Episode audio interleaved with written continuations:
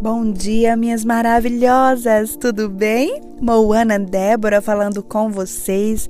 Essa semana o tema do nosso devocional é Meu Lar, Meu Altar, um lugar de descanso ou um campo de guerra.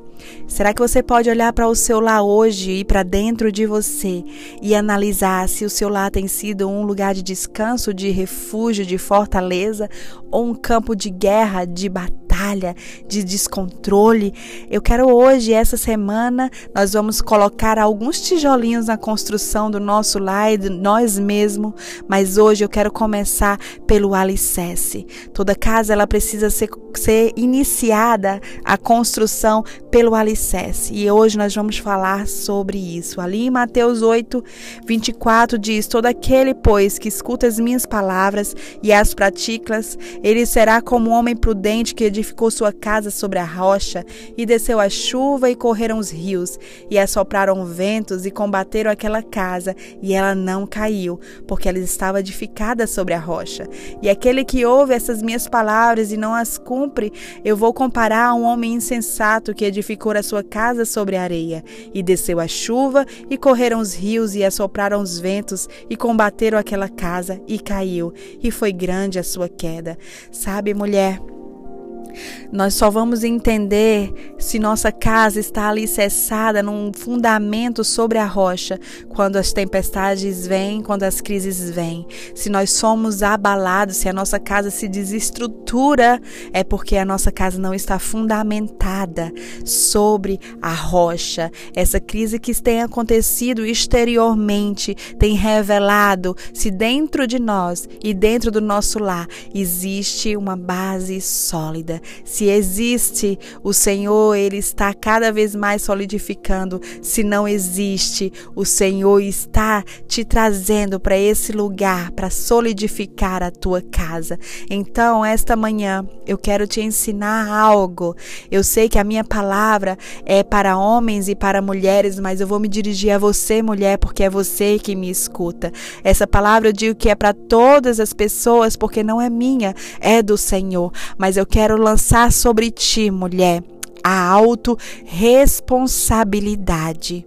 Sabe por quê? Porque muitas vezes transformações não acontecem em nossas vidas porque nós não nos autorresponsabilizamos sobre ela. Nós entramos num lugar de vítima e não tomamos a responsabilidade sobre as nossas vidas, sobre o nosso lar, sempre esperando que o outro mude, que o outro faça, que o outro seja transformado, e então nós nunca entramos no lugar de plenitude em Deus, de plenitude dos seus propósitos, porque nós entregamos a outro o controle das nossas vidas, das nossas emoções, e assim nossa vida fica mediana. Então, mulher, eu preciso que esta manhã você traga essa autorresponsabilidade para você. Eu sei que eu falo para mulheres que têm esposos que não cooperam, que têm esposos que não conhecem Jesus, mas eu quero te dizer, mulher, sobre ti está essa responsabilidade, pois é você que está me ouvindo hoje. E a palavra diz: todo aquele que escuta as minhas palavras e as praticam. Então eu quero te trazer hoje para um lugar de praticar a palavra do Senhor e sobre o outro, seja o teu marido, tua família, eu não sei o ambiente que você está inserida. Sobre o outro, o Senhor se revelará. E quem sabe que não é através da sua vida? Não é? Então eu te trago para esse lugar hoje, mulher. E eu também quero deixar algo claro sobre as mulheres. Eu não quero que você receba essa manhã um peso de culpa. Muitas mulheres, quando eu falo sobre o lar, sobre voltar-se ao lar, sobre a reconstrução do lar, ao mesmo tempo elas recebem um peso de culpa de que tudo está destruído por causa dela, de que tudo não flui por causa dela.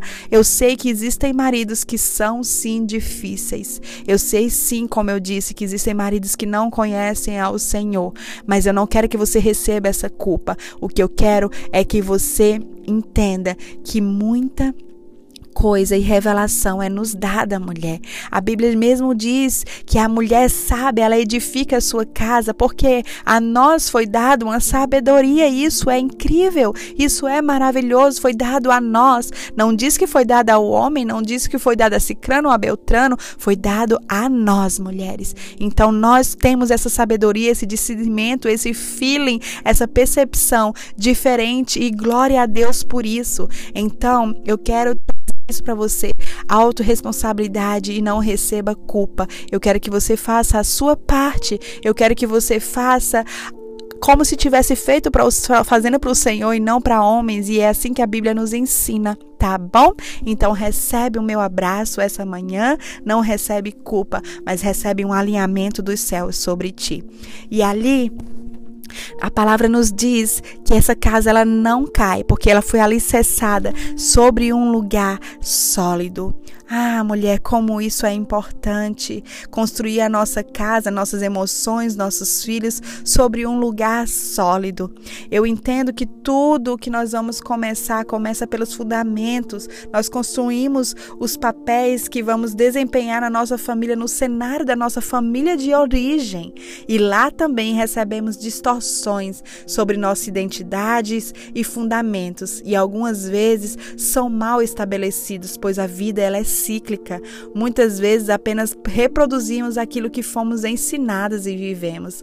Então, quando nós casamos, nós levamos uma mala e o nosso esposo ele leva outra mala. E ali acontece o que eu chamo de boom um grande choque. Muitos casamentos não resistem quando se encontram com o bom, mas aqueles que prevalecem fortemente se reconstroem a partir das ruínas, adquirem maturidade, autoridade e vencem. Porém, Deus tem uma vida plena para nosso lar e essa plenitude começa por esses fundamentos. Muitas coisas você aprendeu quando você estava na sua casa e tudo que você aprendeu quando você estava na sua casa, eu te digo hoje, se for foram coisas que não são de acordo com a palavra, deixa isso pra lá, tira esse tijolo da tua construção. Eu me lembro que quando eu tive meu filho, meu primeiro filho, né?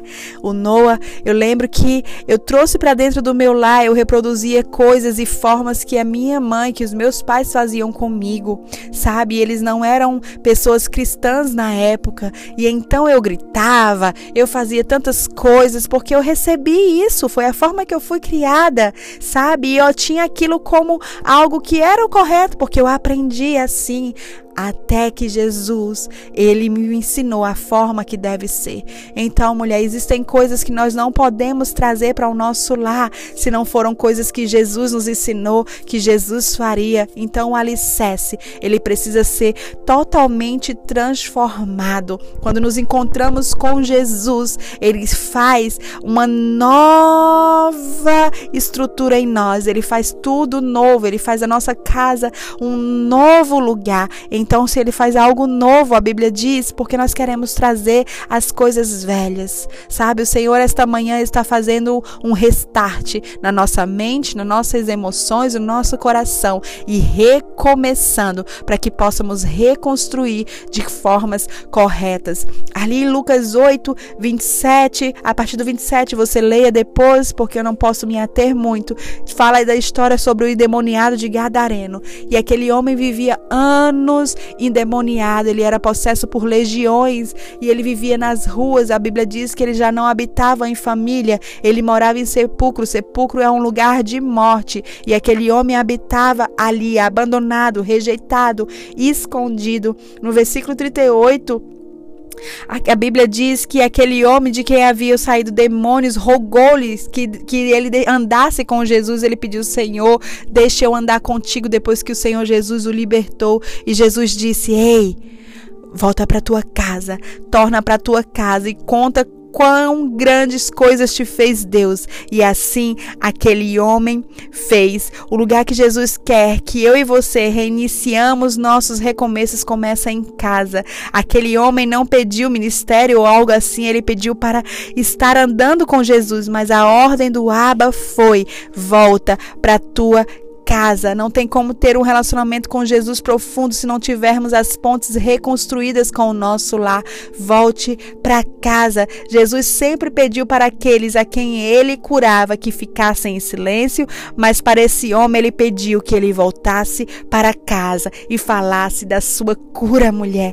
Tudo começa a partir do lar. Jesus quis redimir aquele homem, reposicioná-lo como sacerdote em seu lar sabe? Muitas vezes nós recebemos algo do Senhor e nós já queremos é, expor, nós já queremos ir para as plataformas, nós, isso é lindo, porque foi algo que o Senhor fez em nós, mas o lugar de remissão, o lugar de recomeço, o lugar de frutificar e o lugar de colheita começa no nosso lar.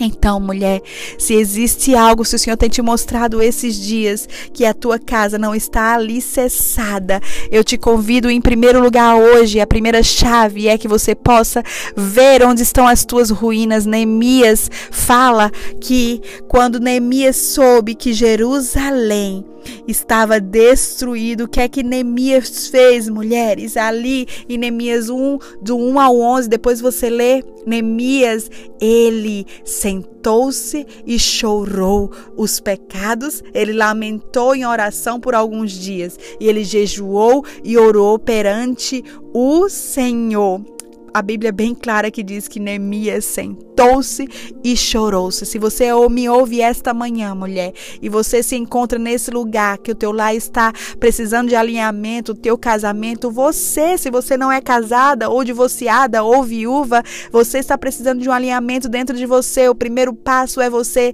sentar e chora. Esse sentar e chorar quer dizer cair em si, reconhecer tuas ruínas, reconhecer o que está desalinhado, o que está o que está em desordem. Sabe, eu costumo dizer que toda desordem antecede a ordem. Se o Senhor está te mostrando que existem coisas sobre você, sobre sua casa que estão em desordem nesse tempo, o Senhor está dizendo: "Ei, filha, isso não é para morte, é para colocar em ordem, é para colocar em ordem."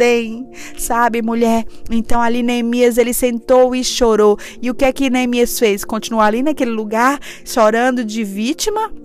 Não, Neemias ele sabia que as lágrimas deles não estavam sido em vão. As lágrimas deles estavam subindo como um incenso agradável, porque nós temos um lugar para chorar, mulheres. Nós temos, ah, quanto tempo eu chorei quando a minha casa estava em desordem, quanto tempo eu lamentei. E ali eu fiquei muitos e muitos dias chorando e lamentando sobre o meu lar, sobre a reconstrução que eu precisava viver.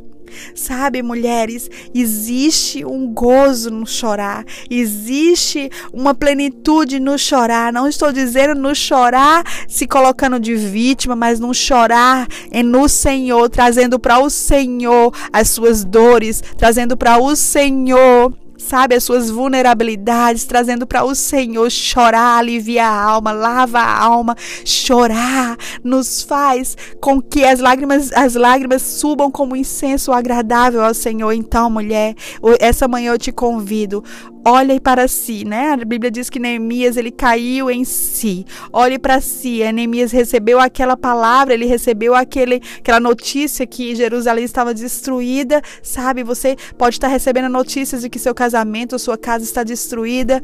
E então o que fazer, Moana? Me ajuda. Eu sou essa mulher. Eu te digo, mulher, hoje, ainda hoje, entra no teu quarto secreto, chora. Chora chora, mas chora lamentando, mas chora rugindo assim, clamando ao Senhor, pedindo ao Senhor que Ele te oriente, que Ele te alinhe, que Ele libere sobre você ferramentas para você começar essa construção do teu lar. Então, começa hoje chorando, mulher, chorando, porque isso vai te dar direção e vai aliviar a tua alma. Sabe, ali a Bíblia diz em Neemias, ele lamentou-se em oração por alguns dias. Sabe, quando você chora e você ora, você chora e você ora. Eu não sei se você já esteve nesse lugar, mas eu estive por muitos e muitos anos. Eu chorei e orei pela reconstrução do meu lar. Eu chorei e orei e o Senhor ele fez, porque as minhas lágrimas e a minha lamentação, elas tinham um lugar de destino que era nas mãos do Senhor. E quando você faz isso, mulher, ah, quando você faz isso, os céus eles respondem. A Bíblia também diz que Neemias ele jejuou e orou perante o Senhor. Então aqui eu libero sobre você ferramentas chora, lamenta, jejua e ora. Essas são ferramentas espirituais que o Senhor está liberando sobre a tua vida essa manhã, para que você possa recomeçar. É como se fosse o cimento e a pá para o início dessa reconstrução da tua casa e de dentro de você. Chorar, lamentar, não como um vítima, mas uma lamentação de arrependimento e jejuar, chorar, lamentar, orar e jejuar. Essas são as ferramentas que você vai começar essa reconstrução de você e do seu lar, mulher. Eu te convido para isso essa manhã sabe? Para que você possa fazer algo que venha mudar e transformar a tua casa e o seu lar. Tudo começa com a descoberta onde estão as ruínas. E aí, depois de orar, depois de clamar, o Senhor ele vai te dar ferramentas necessárias para você começar uma reconstrução. Mas não ache que você está sozinha nisso, minha irmã. O Senhor ele está com você. Ele está contigo porque ele é o mais, ele é o mais interessado que essa obra ela se conclua, porque ele é o dono da obra. Lá em Jeremias diz que o vaso de barro, ele se desfez nas mãos do oleiro. Ai, quando ele se desfez, o oleiro ele não jogou ele fora. O que é que o oleiro fez, minhas irmãs? Ah, o precioso oleiro, ele pegou aquele vaso e fez de novo, e fez mais uma vez, e recomeçou. Então, minha irmã, quando nós começamos a nos reconstruir, eu te digo, não é uma batalha fácil, mas é uma batalha ganha. É uma batalha ganha, porque esta mulher que está aqui falando com vocês hoje viveu dolorosas reconstruções dentro de si e dentro do lar.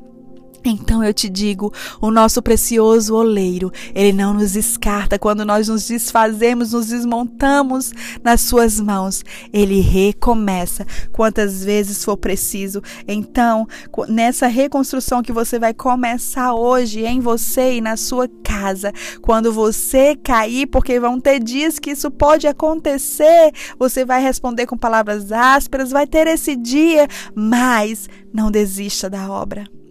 Não desista da reconstrução. Recomece quantas vezes for preciso até que você venha habitar no lugar de plenitude em nome de Jesus.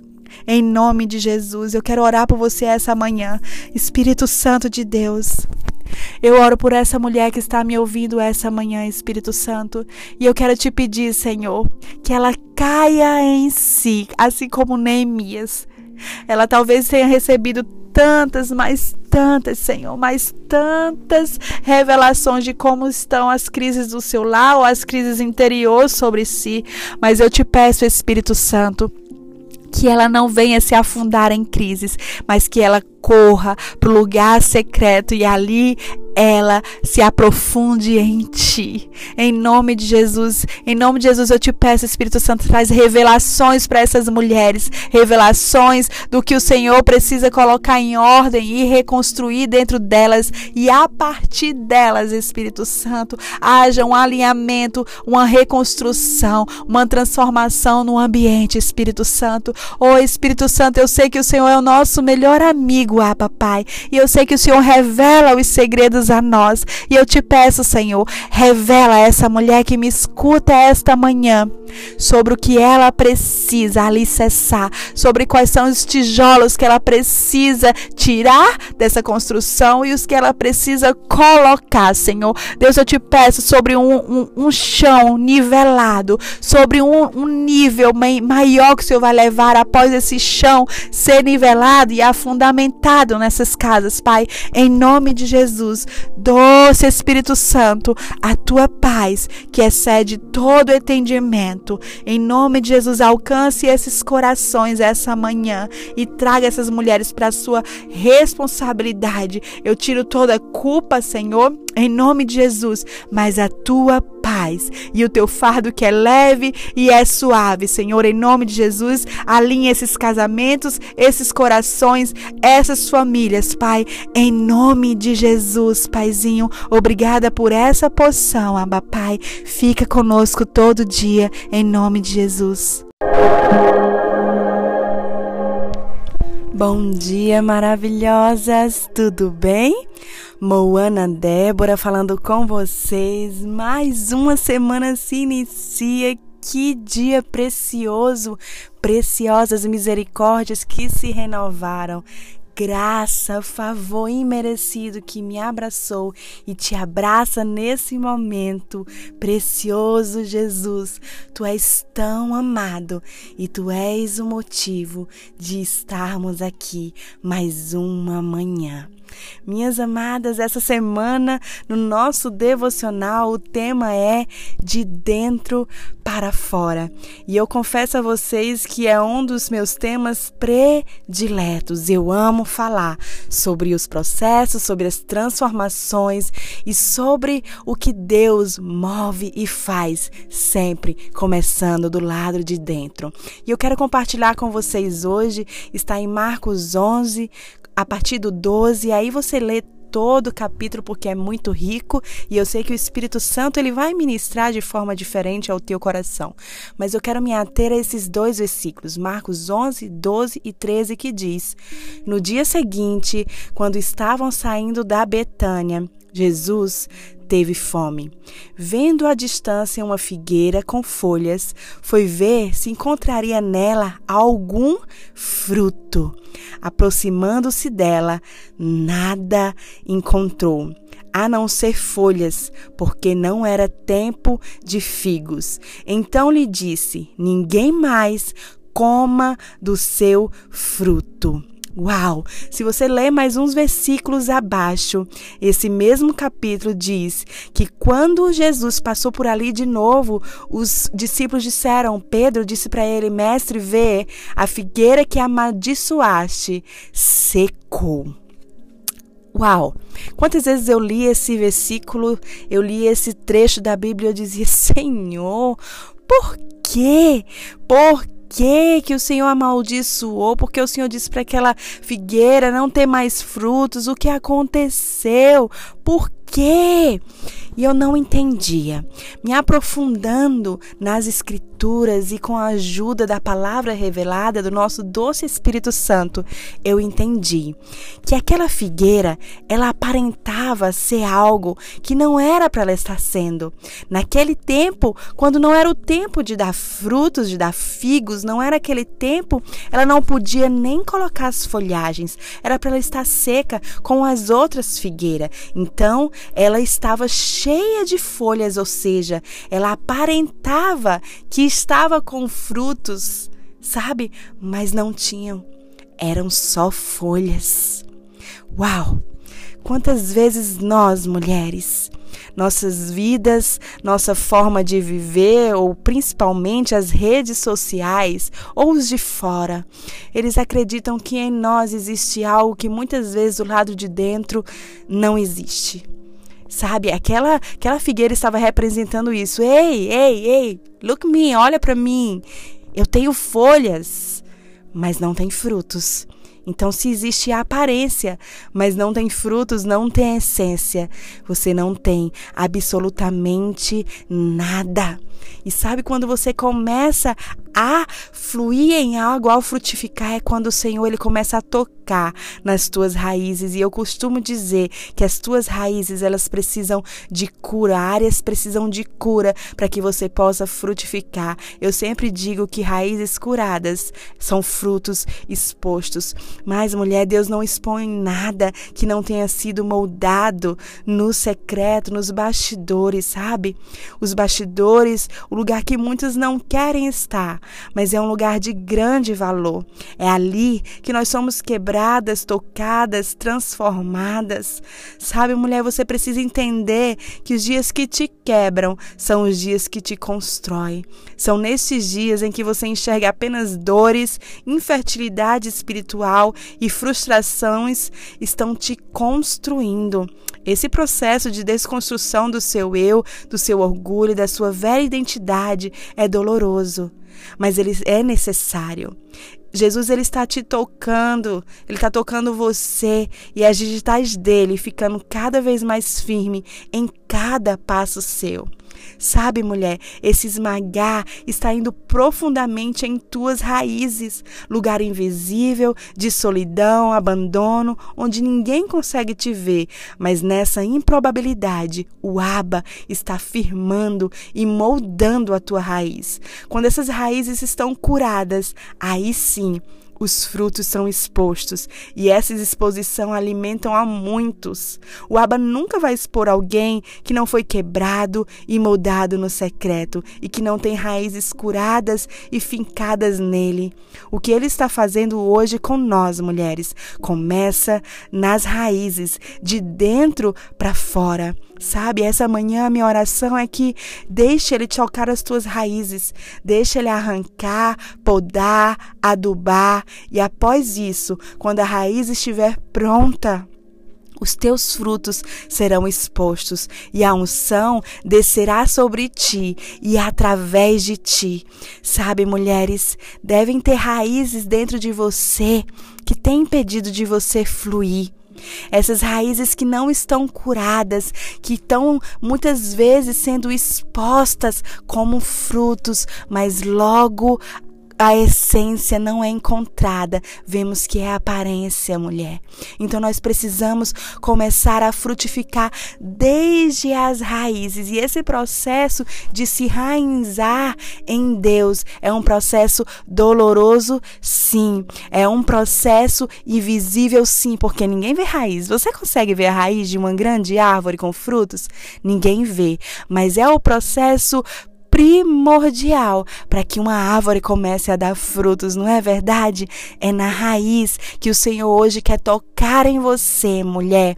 Se você hoje encontra-se com raízes de amargura, com raízes de falta de perdão, com raízes de orgulho, com raízes de rejeição, com raízes de vitimismo, com raízes de medo, com raízes de ansiedade, eu não sei qual raiz está tão fincada no teu coração essa raiz tão doente que tem te aprisionado. O Senhor hoje sopra um vento sobre você e está liberando em nome de Jesus uma cura e uma restauração nessas raízes. E quando o Senhor ele restaura algo em nós, ele faz absolutamente novo, ele faz absolutamente muito mais do que aquilo que pedimos ou pensamos. Então, mulher, não tenha medo. Deixa o Senhor ele tocar.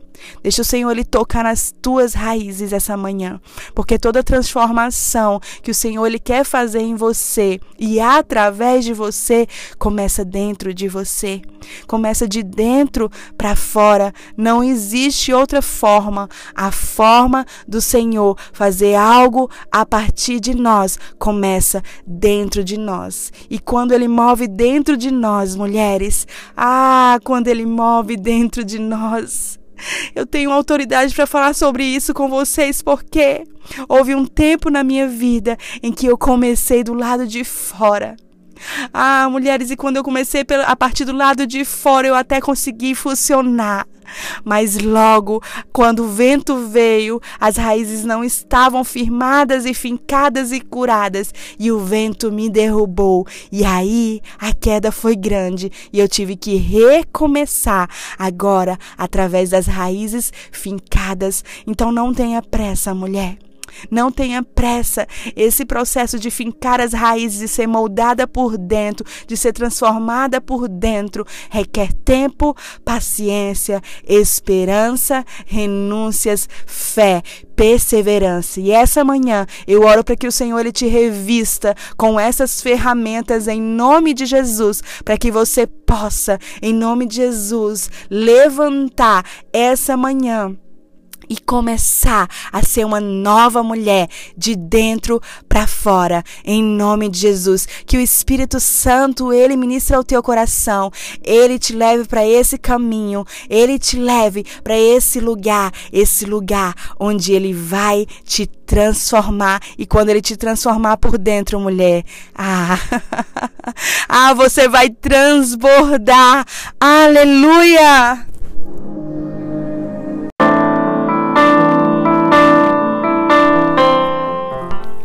Boa madrugada, maravilhosas, tudo bom? Moana Débora falando com vocês. Uau, que madrugada preciosa!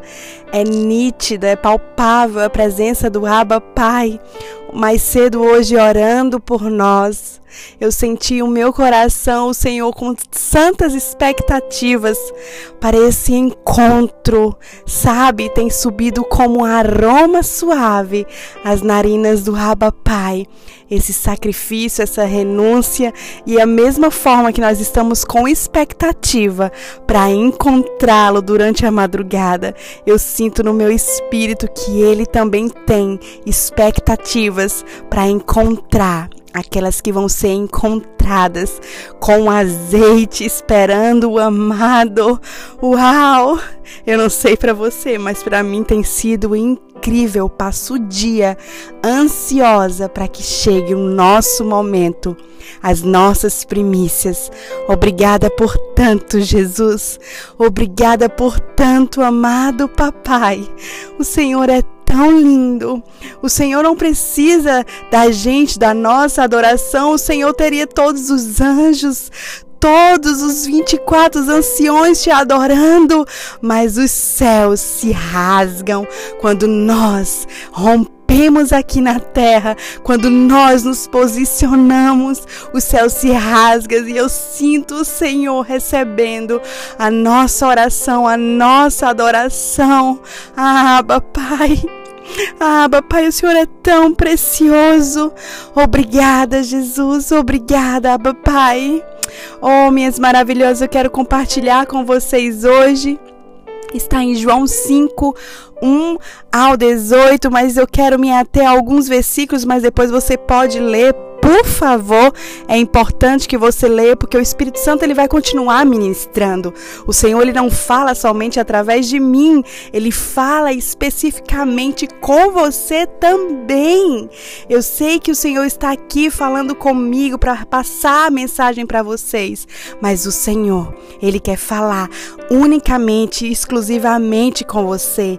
Então, quando terminar aqui a ministração, a oração, gaste um tempo a mais com o Senhor buscando, ouvindo a Ele, eu tenho certeza que você terá experiências tão preciosas que vai ser o combustível para a tua jornada. Ah, eu me lembro de dias, mulheres, em que eu cavei tantos poços. E eu me lembro que quando eu cavava esses poços, o Senhor dizia: cava mais profundo, filha, cava mais profundo, porque nos dias do deserto você precisará dessa água. Então, mulheres, eu te digo: cava mais profundo essa madrugada, cava mais profundo porque existe mais, porque nos dias do deserto você vai precisar dessa água que você está cavando e encontrando nesse propósito e nesses dias você vai saciar, se saciar com essas águas que vão te sustentar por anos. Então cava mais profundo, existe mais. Então ali em João 5 do 1 ao 9 que eu quero falar, diz assim: Ora em Jerusalém, próximo à Porta das Ovelhas um tanque chamado Betesda, o qual tem cinco alpendres. Neste jazia grande multidão de enfermos, cegos, coxos, paralíticos, esperando o movimento das águas. Porquanto o anjo descia em certo tempo ao tanque e agitava a água, e o primeiro que ali descia, depois do movimento da água, sarava de qualquer enfermidade que tivesse. E estava ali um homem que havia 38 anos, se achava enfermo. E Jesus, vendo esse deitado e sabendo que estava nesse estado, havia muito, disse-lhe: Queres ficar são? O enfermo respondeu-lhe: Senhor, não tem um homem algum que, quando as águas são agitadas, me coloque no tanque, mas enquanto eu vou, desce outro antes de mim.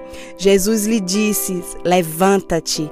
Toma a tua cama e anda. Logo aquele homem ficou são e tomou a sua cama e partiu. Sabe, quando as águas mexiam, o homem precisava que alguém o erguesse e ele fosse lançado nas águas para que assim fosse curado. E isso não aconteceu durante 38 anos, a Bíblia relata, pois vinha outro e se lançava primeiro nas águas. Injusto? Uma luta desleal, não é? Eu também achei. Cada um estava lutando por si, ninguém pararia para ajudar aquele paralítico, pois tinham suas próprias necessidades, como diz hoje em dia, ele que lute, não é verdade? Orando, o Espírito Santo ministrou ao meu coração que muitas vezes o que nós idealizamos como fórmulas para nossa cura ou para alcançar algo que almejamos, ele mesmo faz questão que não aconteça ou que se frustre injusto mais uma vez? Você verá que não, mulher. Jesus ele é intencional. Ele sempre se move intencionalmente e em todas as situações e perguntas existe a intencionalidade dele. Quando Jesus se encontra com o paralítico, ele diz: queres ser curado? Mais uma vez, Jesus com essa pergunta estava sendo intencional. O paralítico logo indaga que não tinha ninguém para levá-lo até o tanque. Ele não estava apegado, ele estava tão apegado a fórmulas e ao que tinha idealizado como cura e milagre, que não percebeu que era o dono do milagre que o perguntava. Quantas vezes somos assim? Jesus está movendo, Jesus está fazendo, Jesus está direcionando, Jesus está fazendo outro caminho para o cumprimento de nosso propósito, mas não percebemos. Muitas vezes estamos ali tentando fazer da nossa forma, com nossos métodos e expectativas, funcionar algo que deveria estar fluindo e não percebemos que Jesus está ao nosso lado, totalmente disponível.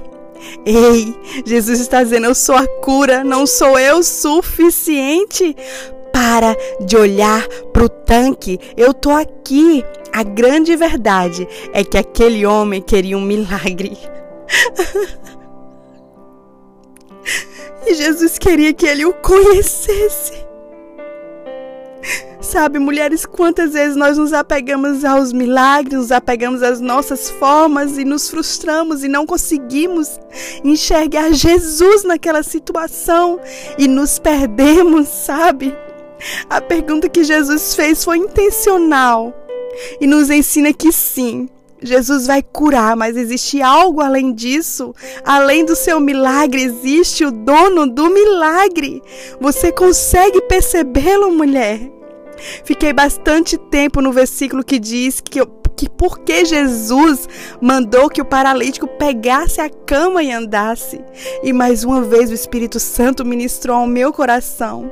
Quando Jesus mandou ele pegar a cama e andar, Jesus sabia que ele mesmo recebendo o milagre, ele não iria reconhecê-lo. Quantas vezes fazemos isso, não é?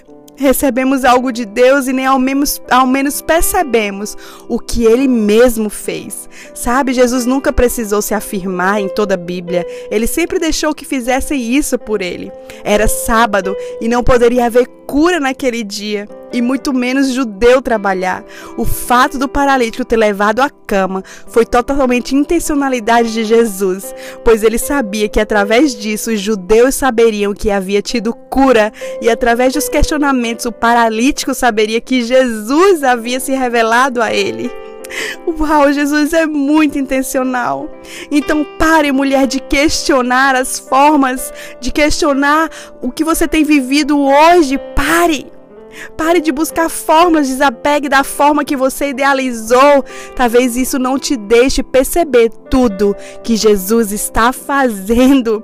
Ele está movendo as águas dentro de você. Existe um mergulho mais profundo, mas você está pegada ao tanque.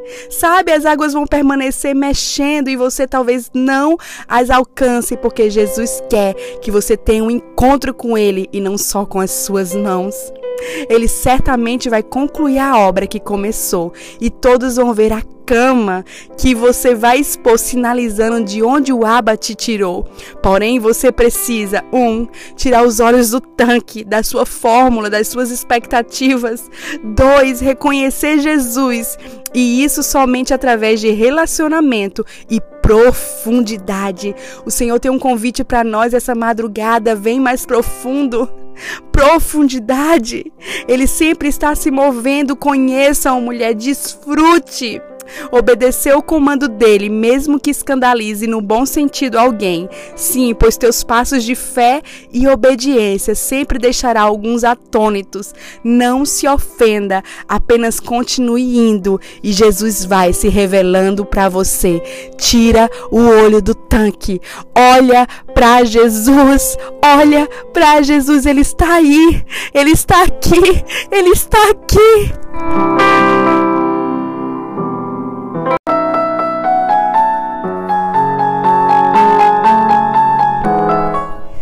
Dia, mulheres lindas, minhas maravilhosas, tudo bom? Hoje, finalizando essa semana desafiadora, confrontante, mas que eu sei que vai ter muitos, muitos frutos, como eu tenho ouvido cada testemunho lindo que eu chego a me emocionar. Eu sei. Reconstrução dói, mexe lá no fundo das nossas almas, quebra tudo, nos rasga. Mas que bom que nós temos um mestre que tem suas mãos incansáveis, que toca, que nos molda, e se a gente se quebra de novo em suas mãos, ele vai lá e faz o que? Desiste? Jamais! Ele recomeça e faz de novo quantas vezes for preciso. Esse é o nosso Aba Pai e hoje em mais um tema, reconstruindo a nós mesmos, a nova versão de mim mesmo. Quem fala com vocês é Moana Débora e hoje eu quero finalizar a nossa semana falando de dois mergulhos essenciais que não pode faltar nessa nossa caminhada. E o mergulho que Naaman teve que dar muitas vezes e que você, mulher, vai precisar dar muitas, mas muitas vezes na sua vida é o mergulho da perseverança. Eliseu disse: mergulhe sete vezes. Eu tenho certeza que Naamã queria ter ouvido mergulha uma vez e você vai ser curado. Nós somos assim, não é verdade? Nós queremos as coisas tão fast, nós queremos as coisas tão rápidas, mas Deus, ele sabe o que nós precisamos. Que bom que Deus ele não nos dá o que nós queremos, porque nós somos imediatistas e nós não sabemos de nada. Ele é que sabe lá na frente os resultados e os frutos que quer ver tudo que é feito em Deus existem processos. Então Naamã precisou mergulhar sete vezes. Algumas lepras não desapareceram de primeira. Você, mulher, vai ter perseverança e mergulhar muitas vezes. Vai ter que se submeter aos processos. Dar o primeiro mergulho é sempre fácil. Você vai ter que perseverar muito. O mais importante não é como começamos, e sim como nós finalizamos. Muitas vezes nada muda, mas eu quero te dizer, continue mergulhando. Quando completa o processo, quando obedece o que Deus falou no início, é que ele recebe a promessa. As transformações vêm através da constância, perseverança. Não pare, continue. A Bíblia diz, e a Bíblia é muito clara, que somente após o sétimo mergulho, Naamã ficou curado. Aleluia! Talvez você esteja como Namã, já está fazendo tantas coisas, já, já fez tantas coisas, já se expôs, já pediu perdão, já ficou calada, já tem agido com frutos do Espírito Santo, já tem feito tantas modificações em você e você não está vendo nenhum resultado. As coisas parecem que estão até piorando, não é verdade? Mas eu quero te dizer hoje, sempre que as coisas estiverem parecendo que está piorando, você faz o que, mulher? Você mergulha mais fundo no mergulho da perseverança. Você já imaginou se ele tivesse parado de mergulhar porque não estava se vendo curado? Ele jamais teria alcançado a cura. Da mesma forma conosco, vamos precisar de perseverança na nossa reconstrução. Haverão dias sim que você vai querer desistir desse processo. Você vai sim errar, mulher, mas a perseverança vai segurar em tuas mãos e te reerguer. Recomece. Quantas vezes for preciso, se perdoe, pede perdão e começa tudo de novo. Quantas vezes for preciso, junto com o mergulho da perseverança, vem o mergulho da preciosa graça, a graça que nos faz recomeçar. Você sabe o que é graça, mulher? É favor imerecido. E esse favor está sobre nós essa manhã. Esse favor está sobre nós. Aleluia. Eu posso sentir aqui onde eu estou esse favor nos cobrindo essa manhã, cobrindo a nossa casa. Sem mergulhar nas águas da graça, você não vai conseguir mergulhar tão profundamente em todos os outros mergulhos que você precisa. Você não vai conseguir se reconstruir, você vai desistir. Somos tão falhas, tão frágeis, mas a preciosa graça nos levanta, nos ergue e jamais nos descarta. Jamais. Por causa dessa armadura de super-heroínas, muitas mulheres têm morrido espiritualmente, vivido em depressão, pois essa amargura, armadura que colocamos em nós e o título de super espirituais nos faz acreditar que realmente o somos e que não podemos ter dias maus. Sabe, mulher, você, você precisa dessa graça para te levantar ele não nos chamou para andarmos escondidas, para que para que a gente fique ali guardando para nós como a gente está por dentro. Não, a graça nos faz revelar e correr para o lugar secreto e dizer: "Aba, Pai, hoje eu não estou conseguindo, eu preciso de uma poção super abundante da tua graça." Sabe? Esse mesmo Deus que te conhece não te coloca nenhum título ou armadura, sabe?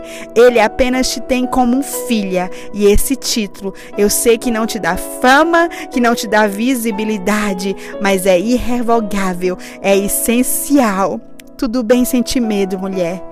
Tudo bem ter dia maus? Não precisa você se esconder e se cobrar tanto. A preciosa graça está sobre você quando você errar, quando você se cansar, quando você, mulher, quiser chorar, a preciosa graça vai te abraçar, a preciosa graça vai te fazer recomeçar.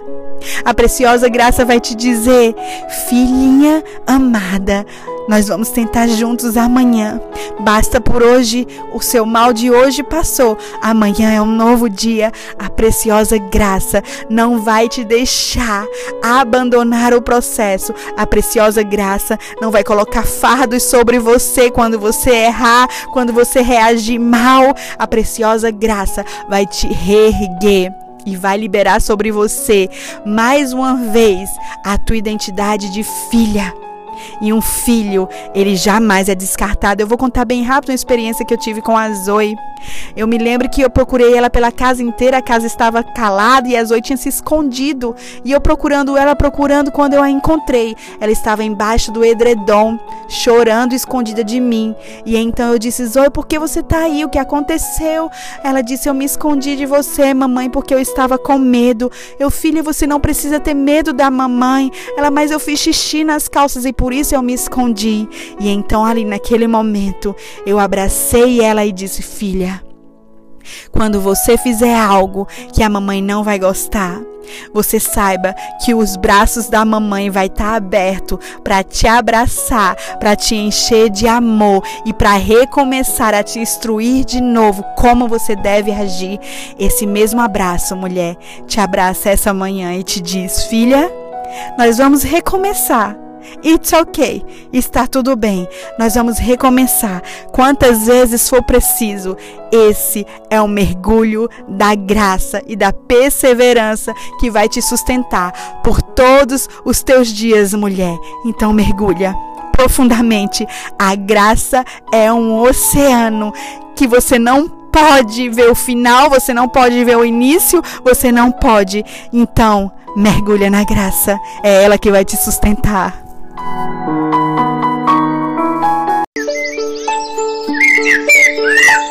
Bom dia, maravilhosas! Tudo bem? Moana Débora falando com vocês em mais um dia no nosso devocional, uma nova versão de mim mesmo. Hoje eu quero falar com vocês em mais um mergulho que Naamã precisou dar e nós vamos trazer para a nossa vida também. Está em 2 Reis 5, 1 a 1, 15. Se você ainda não leu, eu quero te convidar a ler, porque eu tenho certeza que o Espírito Santo, ele vai sim ministrar o teu coração, como tem feito comigo. É uma revelação que o Espírito Santo te dará, única, sabe? Então lê lá também e deixa o Senhor te conduzir na tua reconstrução pessoal. Esse mergulho que eu quero falar com vocês hoje é um mergulho desafiador, um mergulho no invisível. Naamã precisou do mergulho da fé. Pense comigo, Naamã já tinha dado dois mergulhos, como aprendemos ontem antes de ontem. A lepra ainda permanecia lá, Eliseu foi muito intencional quando disse, guiado por Deus, a quantidade de mergulhos que ele deveria dar. Eliseu disse: Você vai dar sete mergulhos. Nós somos muito imediatistas, não é verdade? Achamos que no momento que agimos, como em um passe de mágicas, tudo vai ser transformado. Eu queria realmente, realmente mesmo, mulher, te dizer que sim, mas seria uma mentirosa.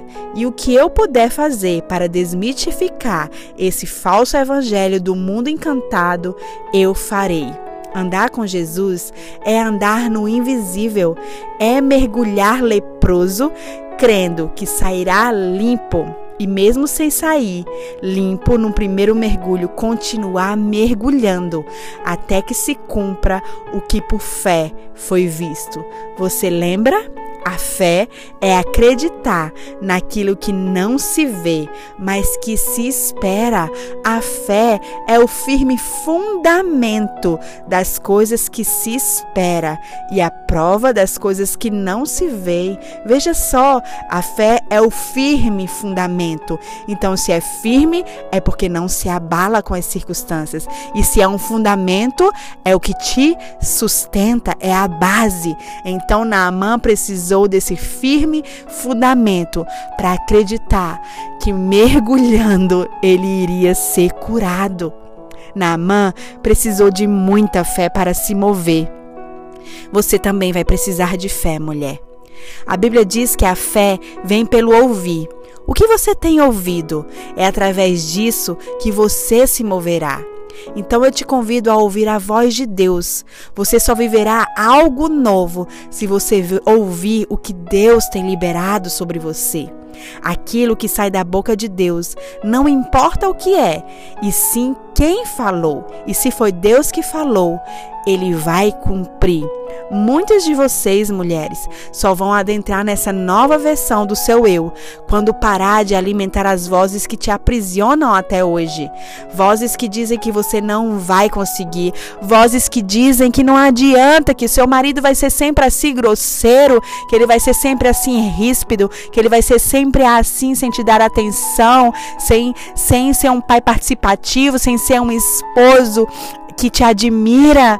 As vozes vêm sim para nos dizer essas coisas, mas você precisa hoje escolher qual é a voz que você vai alimentar, sabe, mulher? Hoje eu quero fazer um start em sua vida, um restart e liberar palavras de Deus sobre você. E as palavras que eu quero liberar sobre a sua vida hoje, mulher, e você agarra aí onde você estiver, é palavras que você vai sim conseguir. E quando você não conseguir, você vai mergulhar profundamente cada vez mais, como se estivesse procurando algo precioso lá, lá no fundo do rio. Então você vai mergulhar até encontrar, porque é isso que nós estamos fazendo, mergulhando profundamente dentro de nós, porque existe algo precioso para ser revelado. Então, mulher, eu quero liberar sobre a tua vida que todas as vezes que você achar que não, que o seu trabalho tem sido em vão, que sua reconstrução tem sido em vão, eu quero que você olhe com os olhos da fé. São nessas palavras que você vai andar agora. As outras palavras que você tem ouvido até hoje estão deletadas. Agora é sua escolha qual você vai alimentar. Sabe por que Jesus foi bem sucedido em sua jornada? Porque enquanto alguns diziam, olha o demônio, filho de Bezelbu, Jesus ouvia a voz do alto que dizia, esse é meu filho amado em quem eu tenho prazer.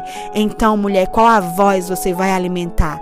A fé é baseada na palavra de Deus e essa palavra que vai te transformar. Junto com o mergulho da fé, é o mergulho da obediência. Não adianta ouvir e não obedecer.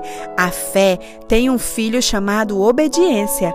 A fé gera obediência. Quem crê, obedece. A obediência nos faz experimentar aquilo que a fé promete. A fé promete, mas a obediência que nos faz viver. Veja bem, Namã, ele foi em busca da sua cura, porque ele ouviu a menina e partiu. Ouviu o profeta, creu e obedeceu. Esse é o processo de Deus para te transformar. Ouvir, crer e obedecer. Obedecer requer o quê? Uma ação sua, mulher. Muitas vezes ouvimos, até cremos, mas não obedecemos, não agimos. Então queremos colher os resultados de Deus, mas fazendo da nossa forma, nunca iremos colher, pois o processo sempre será esse: ouvir, crer, obedecer, se mova. E João diz que no casamento acabou o vinho. Então Maria foi meio que cobrar Jesus, que Jesus fizesse algo. E Jesus, ele disse que nada tinha que fazer. E então Maria disse: "Façam tudo aquilo que Jesus falou". O milagre só aconteceu após eles terem feito como Jesus havia dito. A água se transforma em vinho. Talvez sua vida tenha sido incolor, sem gosto, sem alegria, como a água, porque você nunca fez do jeito de Jesus. Se você fizer como ele te mandou, ele vai transformar essa água em vinho. Acredite, 99% dos nossos problemas é porque fazemos do nosso jeito. Então, mulher, o mergulho de hoje é mergulho da fé, mergulhando no invisível. Você não está vendo nada, você não está vendo transformação em nada, você está no terceiro mergulho e a lepra continua ali. Você está fazendo, você está se movendo, mas nada está mudando. Continua mergulhando. Continua mergulhando nesse rio em nome de Jesus e obedece a palavra que o Senhor te deu desde o início, que é tempo de reconstrução, que é tempo de salvação para o teu lar, que é tempo, sim, de você e sua casa servir ao Senhor. Então se move nessa palavra, começando em ti e a partir de ti. Mergulha mais fundo na fé hoje? Vamos mergulhar mais fundo hoje na fé e na obediência? Mergulha na fé, na palavra e se move na obediência, em nome de Jesus.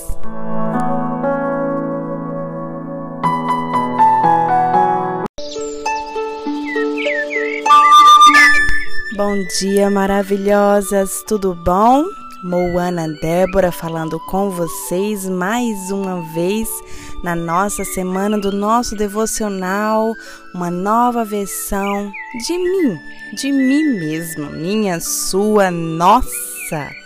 E hoje, mais uma vez, ainda desmiuçando 2 Reis 5, 1 a 15. Se você ainda não leu, eu te convido a ler também conosco, porque eu tenho certeza que o Espírito Santo te revelará algo a cada palavra, como tem sido comigo.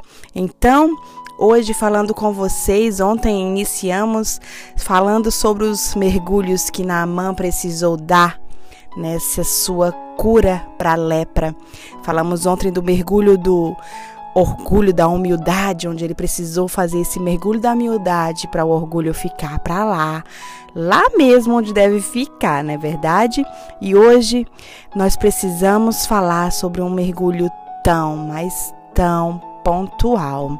Sabe, mulher, falar sobre lepras que carregamos é realmente confrontante. Essa semana está sendo de tirar o fôlego, não sei para você, mas para mim e para algumas outras mulheres que estou ouvindo, realmente está sendo assim. Uau! Quantas mensagens tenho recebido e testemunhos, quantas mulheres me enviando áudios chorando, dizendo que estão leprosas e quanto estão infectando o ambiente em que foram plantadas o seu precioso lar. Eu não sei se você sabe, mas a lepra é uma doença que faz com que a pessoa não tenha sensações, sabe, na sua pele. Ela não sabe se está quente, se está frio, ela perde totalmente a sensibilidade. A lepra também fede muito, mas os relatos dizem que a pessoa que tem lepra se acostuma com o mau cheiro e nem o nota mais. Uau, isso é muito forte e chocante, não é? Quando estamos leprosas espiritualmente falando, perdemos a sensibilidade de nossas atitudes e isso nos faz feder. Todos ao redor sentem o cheiro, menos a leprosa. Perdemos a sensibilidade, principalmente do doce Espírito Santo, e paramos de ser conduzidas por Ele. A Bíblia relata que Naamã precisou mergulhar e mergulhar, ele com certeza não mergulhou de roupas. Como eu disse a vocês, ele precisou dar sete mergulhos. Naamã precisou no mergulho de hoje que eu quero falar para você, dar um mergulho da honestidade. Ele precisou se despir diante de todos. Imagine aquele homem cheio de títulos, renomado, tirando aquela linda armadura de chefe do exército e ficando nu diante de todos. Além disso, estava leproso. A lepra que antes era escondida embaixo de suas vestes e apenas os escasa viam, agora estava sendo exposto para todos.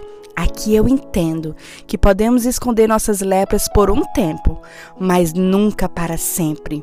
Lembra que nada que nada nunca ficará oculto para sempre, nem mesmo as nossas lepras. Uma árvore com raízes podres não sustentam seus frutos por muito tempo. Eles logo apodrecem ou a árvore para de frutificar e morre. Nesse mergulho da honestidade, você vai precisar tirar tudo expor suas raízes podres.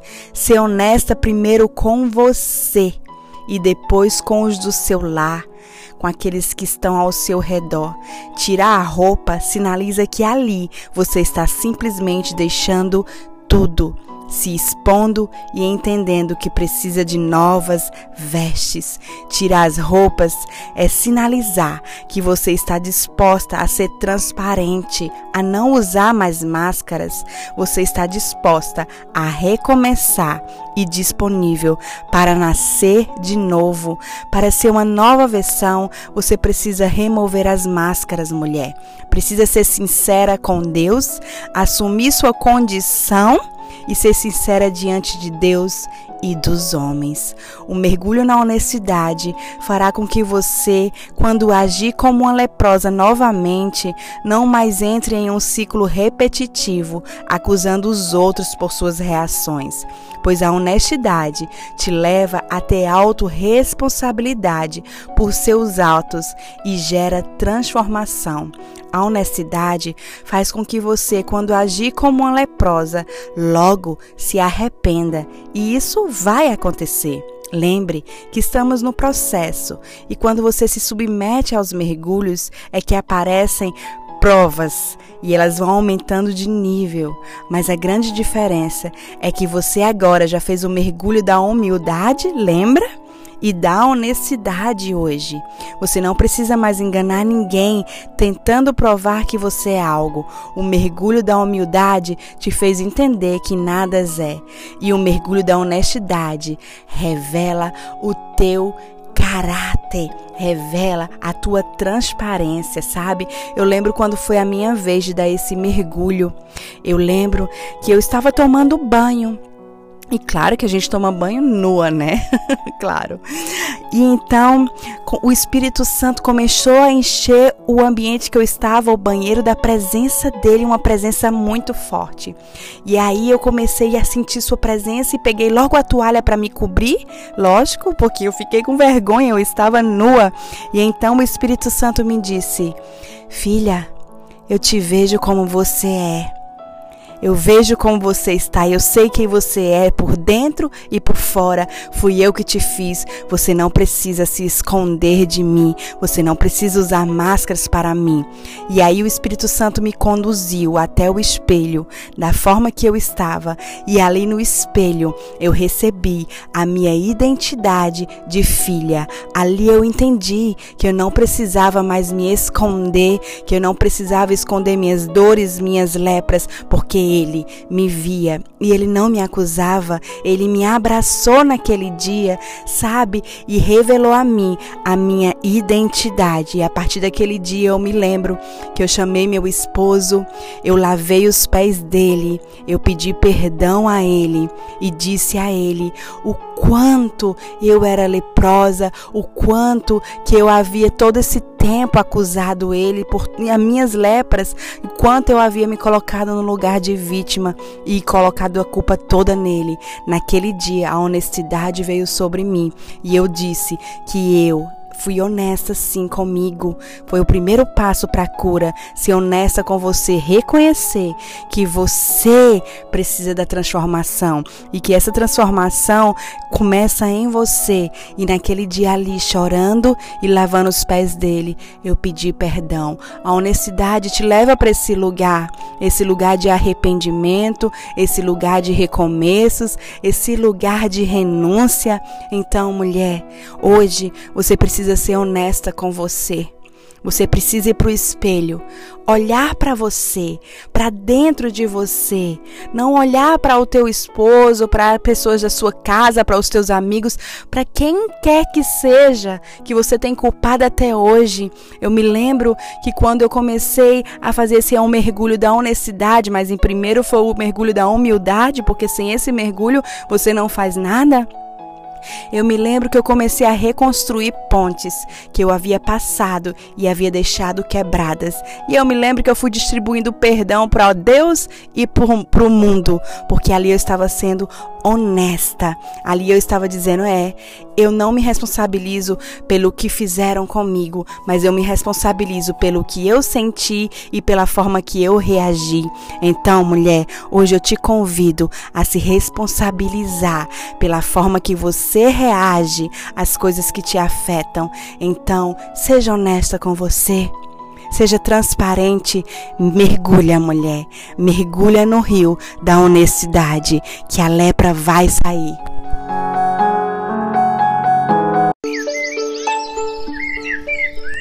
Bom dia, maravilhosas! Tudo bom?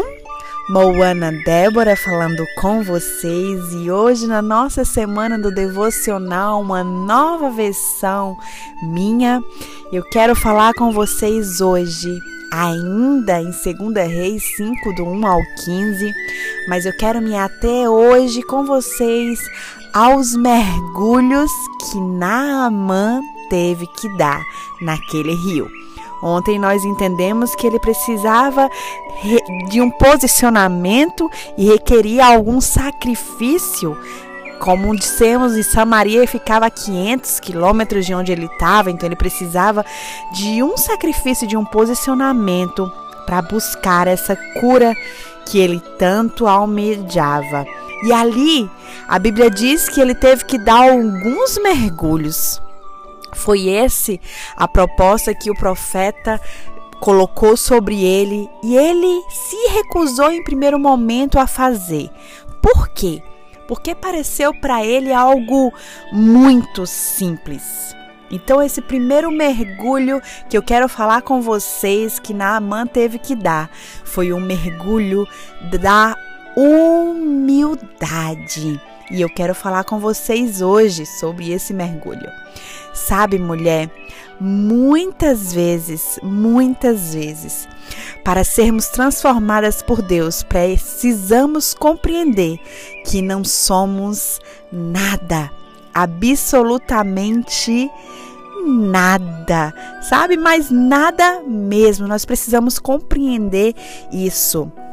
Humildade para reconhecer que somos orgulhosas. Só pessoas humildes reconhecem o quanto são orgulhosas, sabe?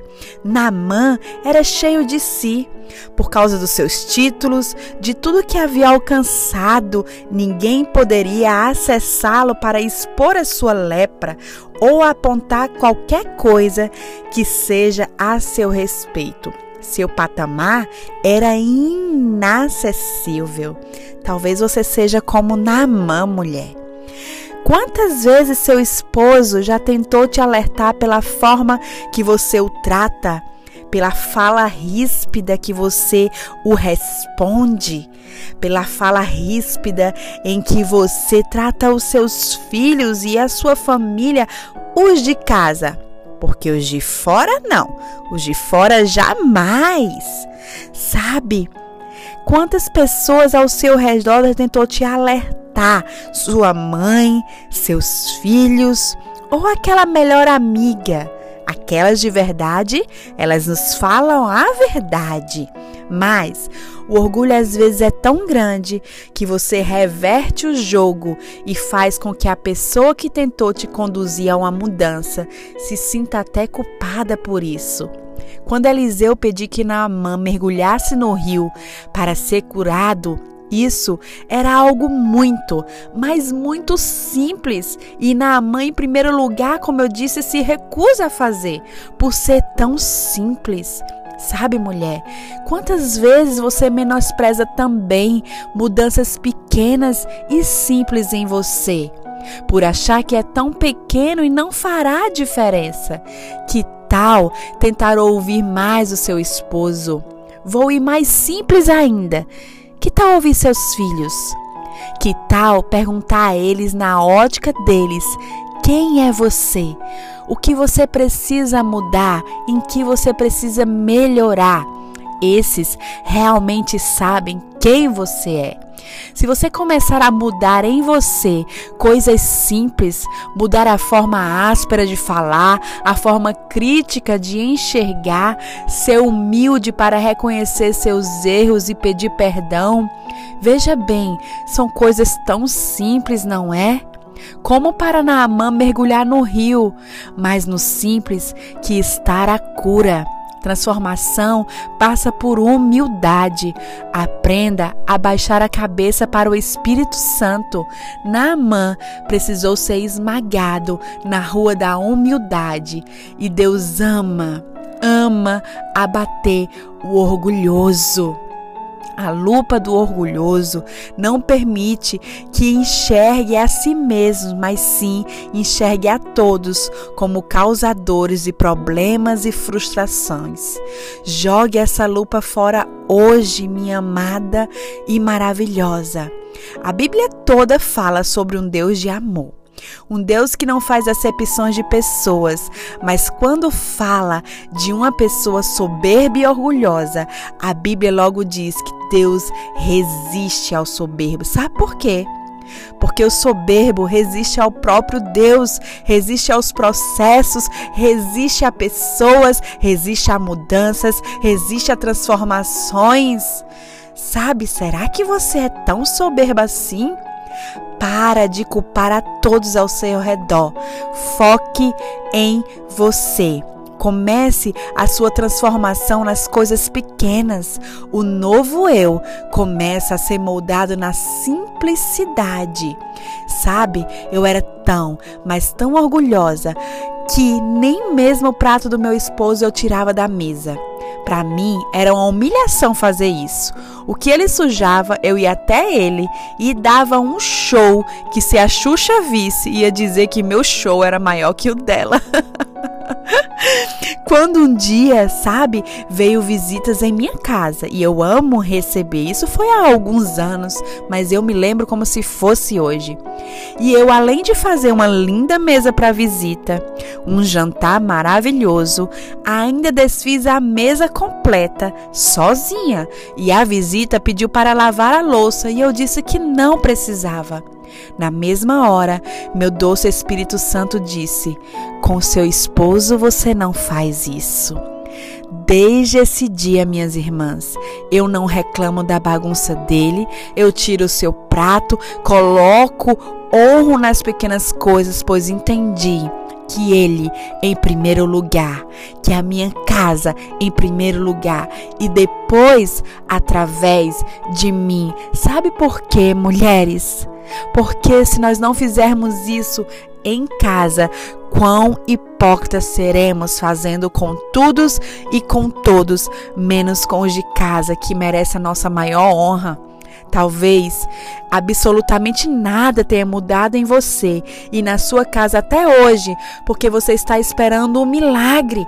Você ora, você jejua, você chora, você clama e simplesmente Deus está esperando de você um posicionamento para entrar em um processo de transformação uma desconstrução do seu eu, de tudo que você aprendeu com referências que não foram as de Deus, e assim ele fará uma reconstrução da imagem dele em ti.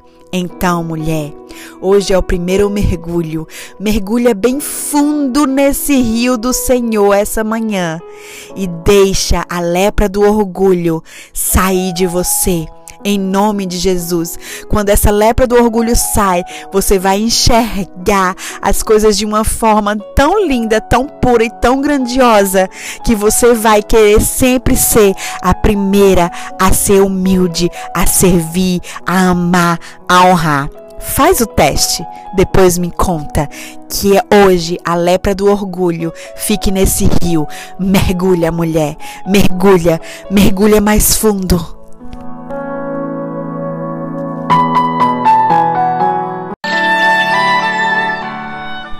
Bom dia, maravilhosas! Tudo bom? Moana Débora falando com vocês e na nossa semana com um tema, uma nova versão minha. Eu espero que você esteja lendo comigo 2 Reis 5, do 1 ao 15. Esse capítulo é muito rico, tem muitas lições e hoje eu quero falar com vocês sobre mais uma das lições que nós vamos ter através da vida de Naamã e do processo que ele passou para a sua cura. Sabe, ali no versículo fala sobre a menina escrava. Ela deu um conselho, ela disse que se Naamã fosse até um homem de Deus em Israel, ele seria curado. Veja bem de onde veio a ideia, de onde veio a forma que ele seria curado através de uma menina escrava, através de um lugar improvável. Isso me chamou muita atenção. Por quê? Porque Naamã ele era muito inteligente, ele tinha muitos muitos recursos, ele tinha muitos conselheiros, ele era o chefe da tropa. Ninguém nunca havia dado esse conselho para a cura dele, ninguém nunca havia men nem mencionado sobre isso. Mas através de uma menina, através de um lugar improvável, através, de alguém que ninguém daria nada, ele escutou as instruções de como, de onde e quem poderia curá-lo. E lendo e meditando nisso, eu sei que Deus ele queria ministrar o meu coração e eu parei nesses versículos e o Senhor fala comigo. Fala comigo e o Senhor me disse: "Filha, essa menina representa os filhos das mulheres que você vai ministrar nesta manhã. Muitas vezes os filhos, eles nos dão sinais os nossos filhos, nossos filhos nos dão sinais de onde está a nossa lepra. Falando com vocês me dá até vontade de chorar.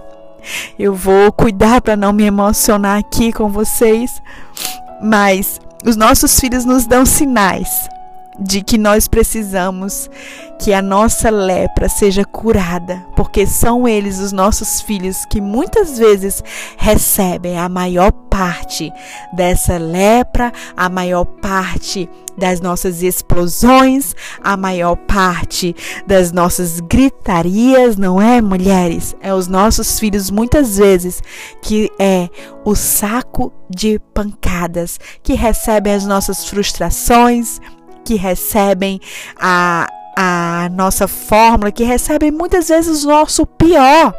Eu sei que não é uma forma maquinada ou cogitada que agimos e reagimos dessa forma com eles, não é verdade? Talvez se você olhar para você agora, você vai ver que quantas vezes você já reagiu e agiu assim com os seus filhos.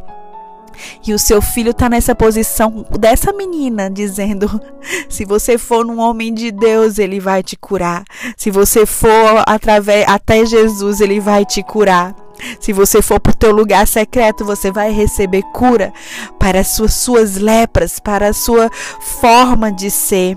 Eu me lembro uma vez em que eu briguei com Noé, eu briguei com ele gritando, mas eu estava brigando com ele se por nada, era frustração minha, era coisa minha e eu estava descontando nele. E ele, com os olhos cheios de lágrimas, olhou para mim e disse assim: Mamãe, por que você está fazendo isso comigo? Eu não fiz nada com você. Por que você está agindo assim, mamãe? E eu me lembro que eu olhei só para ele assim e comecei a chorar e disse: Meu filho, me perdoe. Me perdoe, você não tem culpa. A mamãe está estressada, a mamãe está reagindo assim, descontando em você. Você não tem culpa. Me perdoe. E ali eu abracei ele e nós dois choramos. Sabe, mulher, muitas vezes os nossos filhos é que é o sinal para nós que nós precisamos desta cura, que nós precisamos de um novo reposicionamento sobre as nossas atitudes, sobre a falta do domínio próprio, sobre a falta da paciência, sobre a falta dos frutos mesmo do Espírito Santo. Sabe, mulheres, nós precisamos nos ater a isso. Isso é primordial, é isso, mulher, que vai te dar autoridade para que você possa fluir em tantas outras coisas, mas o teu lar e os teus filhos tendo uma mãe saudável emocionalmente é que vai te dar autoridade, sabe? E a Bíblia também diz ali que Naamã se encontrou com o homem de Deus e o homem de Deus disse para ele é apenas dar mergulhos no rio. No rio, e nesse rio, o rio era em Samaria. E Naamã fica indignado, por quê? Porque lá na cidade dele haviam rios muito melhores para que ele fosse curado. A Bíblia relata que ele foi curado no rio de Samaria. Samaria ficava a 500 quilômetros de onde Naamã morava. Samaria era distante, existia algo dele, sacrifícios e renúncias. Sabe, mulher, as coisas que Deus tem para nós requer muitas vezes sacrifícios, muitas vezes um posicionamento para nós. Zaqueu viu Jesus e subiu em uma árvore. A mulher do fluxo de sangue enfrentou a multidão. Bartimeu, o cego, perseguiu Jesus e clamou que fosse curado. Todo mundo que quer mudança se move. Se você quer ser uma nova versão, se mova, se mexa. Quais são os seus 500 quilômetros que você precisa enfrentar hoje, mulher? Talvez seja a sua personalidade forte, o seu pavio curto. Talvez seja as frustrações que você desconta nos seus filhos, no seu marido, na sua mãe, na sua família, nos de casa sempre. Talvez os teus filhos, teu marido seja o teu escape, o teu saco de pancadas para liberar a tua frustração emocional, as tuas feridas emocionais, ou você apenas reproduz em cima deles o que você passou na tua infância. Mulher, eu te digo hoje, esses são os teus 500 quilômetros, esses é a tua renúncia, esse é o teu sacrifício que você tem essa manhã para apresentar para Deus e dizer: Senhor, eu tenho agido desta forma com a minha família. Eu tenho é, vomitado lepras em cima deles, Senhor. E eu quero me arrepender aqui diante de ti, diante deles. Eu te convido, mulher, para ir até os teus filhos e pedir perdão para eles. Isso vai destravar a tua casa. Eu sinto essa manhã casas que precisam de um resgate de alegria. Casas que precisam de um resgate da comunhão entre vocês, mulheres. E você é essa ponte para a comunhão no teu lar voltar a fluir para comunhão com os teus filhos, relacionamento. Eu sinto filhos e mães nesta manhã e pais que muitas vezes nem se falam, apenas moram no mesmo ambiente, mas não se falam. Os filhos estão perdidos no quarto, a mãe perdida com os afazeres da casa, o pai perdido com o trabalho e apenas dividem o mesmo ambiente, mas não comungam do mesmo amor, da mesma fé. Sabe, mulher? Você é essa ponte para a reconstrução do seu lar e começa dentro de você. Para 2020 ser diferente, o seu lar precisa estar resgatado, reconstruído e reposicionado. Começa em você. Começa em você e através de você. Então eu te convido essa manhã, junto ao teu ninho, abraça os teus filhos, pede perdão, libera perdão, pega o sacerdote desse lá, honra a hombridade dele. Em nome de Jesus, e faz um exercício para você nessa semana em nome de Jesus, porque requer um posicionamento teu. Faz um exercício de liberar apenas palavras de bênçãos sobre ti e a tua casa, em nome de Jesus.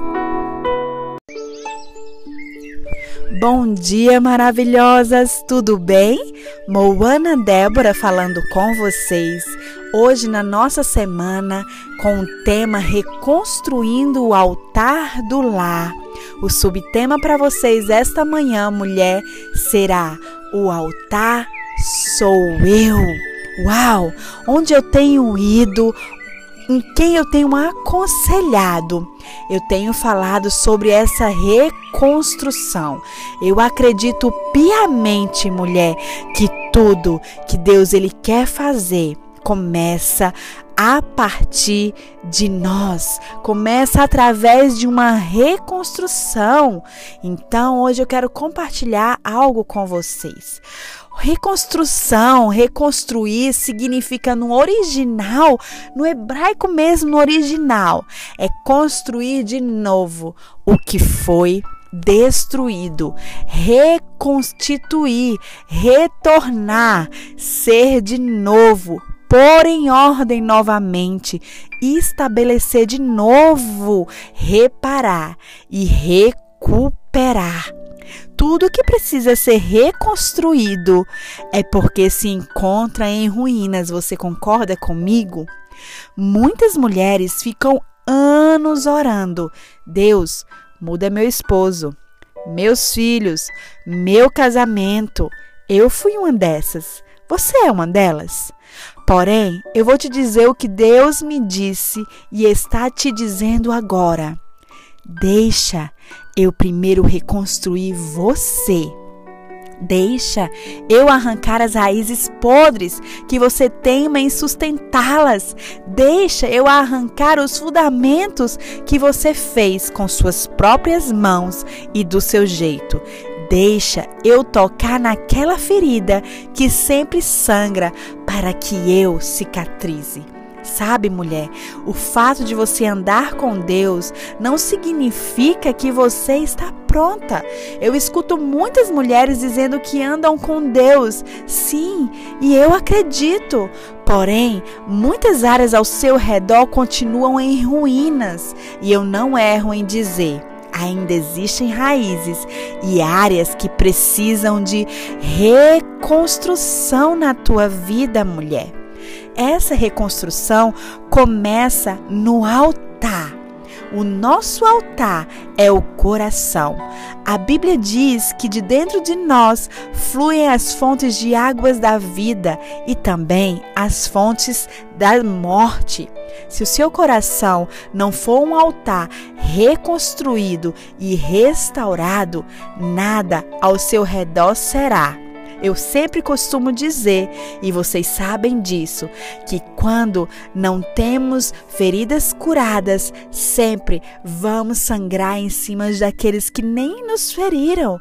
E é assim que acontece. Se você não tem o seu altar reconstruído, você sempre estará enxergando as coisas e as pessoas pela sua lente interna, pela forma que está o seu coração. Entenda, mulher, o coração é o altar que move todos os outros pilares. Se o teu altar não for reconstruído, os pilares que são tua família, os teus olhos, o teu caráter, tuas palavras não serão boas.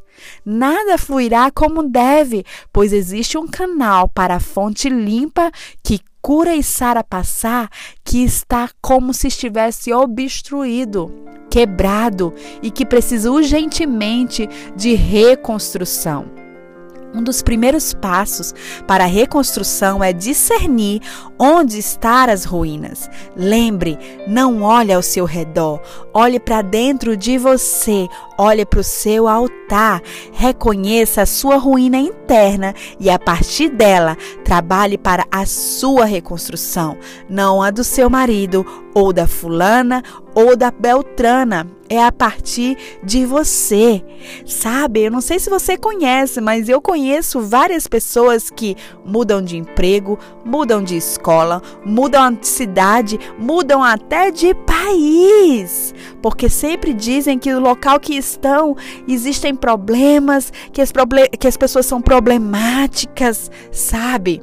Esse tipo de pessoa precisa entender que se ela não for reconstruída por dentro, onde ela estiver plantada, ela vai ver as coisas como ela está, ela vai ver problema em tudo, sabe, mulher? Talvez você seja essa mulher, talvez você conheça alguém assim, mas será que você é essa mulher?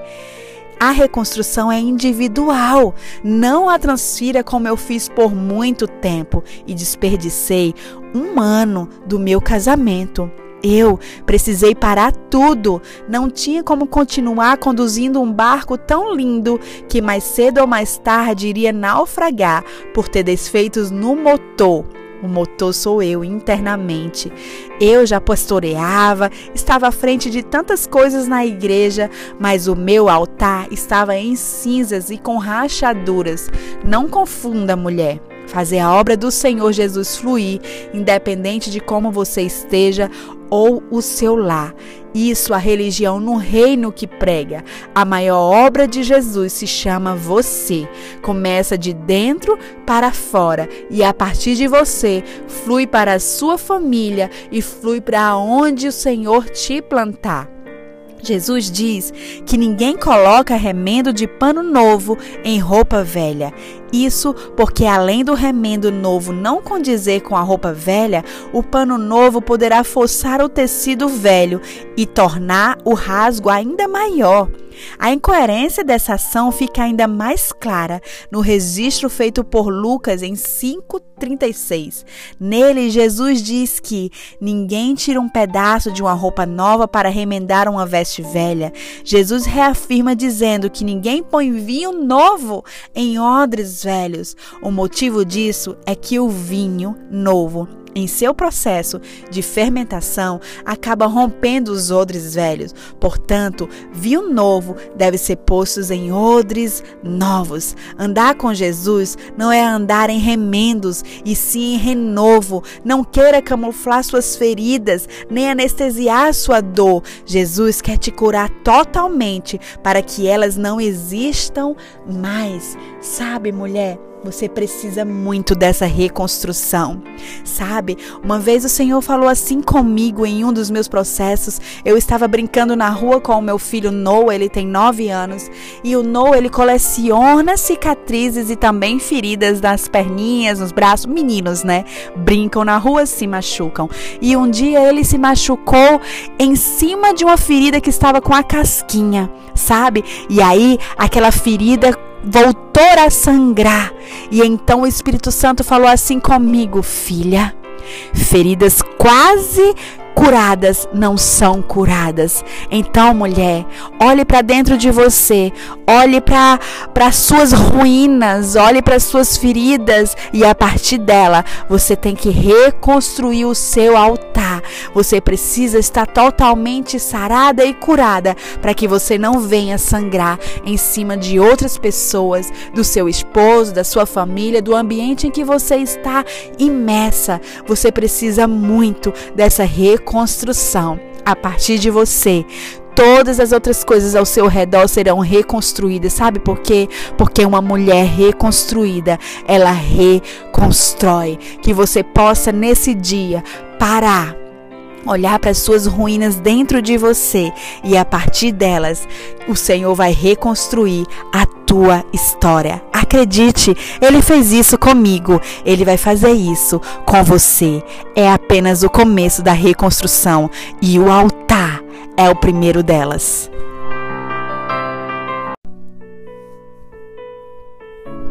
Bom dia, maravilhosas! Tudo bem? Moana Débora falando com vocês nessa semana que termina hoje sobre a reconstrução do altar do lar. Eu quero liberar sobre a tua vida ainda algumas chaves para que você cele essa semana com chave de ouro e que você coloque em prática tudo que nós aprendemos essa semana que foi tão, mais tão vivificador e nos ensinou demais. Eu quero que você leia Neemias completo. Se você puder ler o livro completo, que você se alimente, porque eu sei que o Espírito Santo vai liberar ainda muitas ferramentas para você, para te ajudar nessa reconstrução. Lendo ali o capítulo 1 de Neemias, nós essa semana nós aprendemos que em primeiro lugar devemos reconhecer nossas ruínas, que somos o altar. Nós aprendemos que a cura começa na nossa primeira casa. Nós aprendemos que a honra ela nos coloca no lugar de uma dupla porção de honra. Nós aprendemos que a renúncia faz com que nós entremos em lugares que jamais podíamos acessar. Então nós aprendemos várias ferramentas essa semana. E ali em Neemias, no capítulo 1, a Bíblia diz que quando Neemias, ele se deu de frente com aquela desconstrução, com aquela forma em que estava o templo, né, aquele as muralhas, desculpa, e então ele viu que aquele estava tudo demolido, que estava tudo acabado. A Bíblia diz que Neemias sentou e Neemias chorou. Eu quero que você pare nesse versículo, porque eu parei muito tempo e fiquei, nossa, Neemias orou, Neemias sentou e Neemias chorou, Neemias sentou, Neemias chorou. A Bíblia diz que ele lamentou por bastante tempo. E eu quero te dizer, mulher, que você não negligencie a sua alma, que você chore por quanto tempo for necessário, sabe? A Bíblia também depois diz que depois que Neemias sentou e chorou, ele levantou, jejuou e orou. Existem situações sim na sua família, no seu casamento, talvez seja esse momento que você está passando, que você precisa sim colocar para fora as suas emoções, chorar, liberar esse choro preso, chorar, lamentar. Isso eu respeito e eu tenho certeza que isso é necessário para nós mulheres, sabe? Colocar para fora, rasgar mesmo o seu coração. Que bom, mulher, que nós não temos falta de braços para correr. O Abba Pai recolhe todas as nossas lágrimas e nos abraça. E nós temos esse lugar para nos refugiar. Você possa fazer isso hoje ainda, sentar, chorar no colo do Abba Pai, colocar para fora as tuas emoções, as tuas lástimas, os teus medos, as tuas angústias, faz isso. Mas depois, mulher, levanta, ora e jejua. Essas ferramentas, mulheres, vão te levantar, vão te dar um upgrade nessa tua reconstrução. Toda a base está nisso, na, na oração e no jejum. É isso que nos faz permanecer. Todas as vezes em que eu não estou em oração e em jejum, a minha carne, ela ferve, sabe? Eu quero ficar agindo por, pela carne. Entende, mulher? Então, é necessário que nós estejamos sempre em oração, em jejuns, em consagração, para que nós possamos vencer nessa reconstrução, sabe? A Bíblia também diz, logo depois, nos no capítulo 6, que por cinco vezes Sambalate tentou persuadir Neemias tentou que Neemias parasse com aquela reconstrução, que ele não prosseguisse. Muitas vezes vão vir sobre nós os nossos sentimentos, o orgulho, sabe? O medo, sabe? Tentando nos impedir para que a gente não prossiga na reconstrução do nosso altar, do nosso lar. Mas eu quero te dizer, mulher, que assim como Neemias prosseguiu, ele não deu voz àquele homem, ele continuou porque ele entendia que ele precisava cumprir cumprir o seu propósito, que ele não viveria em paz sem aquelas muralhas construídas, reconstruídas. Nós precisamos andar como Jeremias andou, não sossegar a nossa alma, não sossegar o nosso propósito até que esteja reconstruído o nosso lar, mulher. Eu lembro de uma vez em que eu estava constantemente brigando com meu esposo. Foram tempos muito difíceis, muito difíceis mesmos. E eu me lembro que desse, dessa vez é, nós tínhamos brigado muito feio. E eu, mulher, eu, eu levo muito a sério que a Bíblia diz que o leito deve ser sem máculas, sabe? E a Bíblia diz que não se põe o sol debaixo da vossa ira. Então eu sempre entendi que eu não podia dormir sem estar falando com meu marido, se a gente está brigado. E eu me lembro que a gente tinha brigado, já era onze e meia da noite. Já era, ia dar quase meia-noite já. E o dia já ia romper. E eu estava desesperada, porque a gente ainda estava brigado e eu queria dormir. E eu me lembro que faltavam apenas dois minutos para dar meia-noite. E então nosso amigo Espírito Santo falou comigo: Você tem duas escolhas, filha. Não dormir e desistir do seu casamento ou levantar daí e pedir perdão ao seu marido e dormir. Então eu, orgulhosa, escolhi não dormir, mas pedir perdão eu não ia fazer. Quando eu estava indo deitar brigada, eu ouvi uma voz que não era do nosso amigo Espírito Santo, bem audível no meu ouvido. E essa voz disse assim: Eu ganhei hoje. Lembro-me que levantei furiosa e eu reconheci que aquela voz era do diabo e eu disse para ele: "Hoje não, Satanás". Me levantei, chamei meu esposo e disse: "Me perdoa. Naquele momento, a voz sumiu e a presença do Espírito Santo inundou aquele quarto. Nos perdoamos, a gente é, ficou em paz, nos amamos e ali o diabo ele que perdeu Sabe, mulher? Então, muitas vezes vão vir circunstâncias que você vai querer desistir sim. Talvez você esteja nessa mesma situação com seu esposo, entende? Ou qualquer pessoa que você não se relacione. Mas eu quero te dizer que você precisa ter o domínio sobre as suas escolhas e acertar nelas. Todas as vezes que você vê em uma situação em que o Espírito Santo não está prevalecendo por causa do seu orgulho, por favor, declare hoje não, Satanás e diga sim ao Espírito Santo, sabe, mulher? Uma mulher reconstruída é uma poderosa arma de reconstrução nas mãos do Abba Pai. Quando você é reconstruída, mulher, você reconstrói o seu lar, reconstrói relacionamentos, reconstrói os seus filhos, você reconstrói todas as coisas. Nós somos muito poderosas, mulheres. Então que você use esse poder para a reconstrução do seu altar do seu lar, mulher. Use de forma sábia todas as ferramentas que o Senhor liberou sobre você. Acredite, não desista. Entre em oração, em jejum, corre para o lugar secreto e eu tenho certeza que dali você vai sair mais que vencedora. Em nome de Jesus.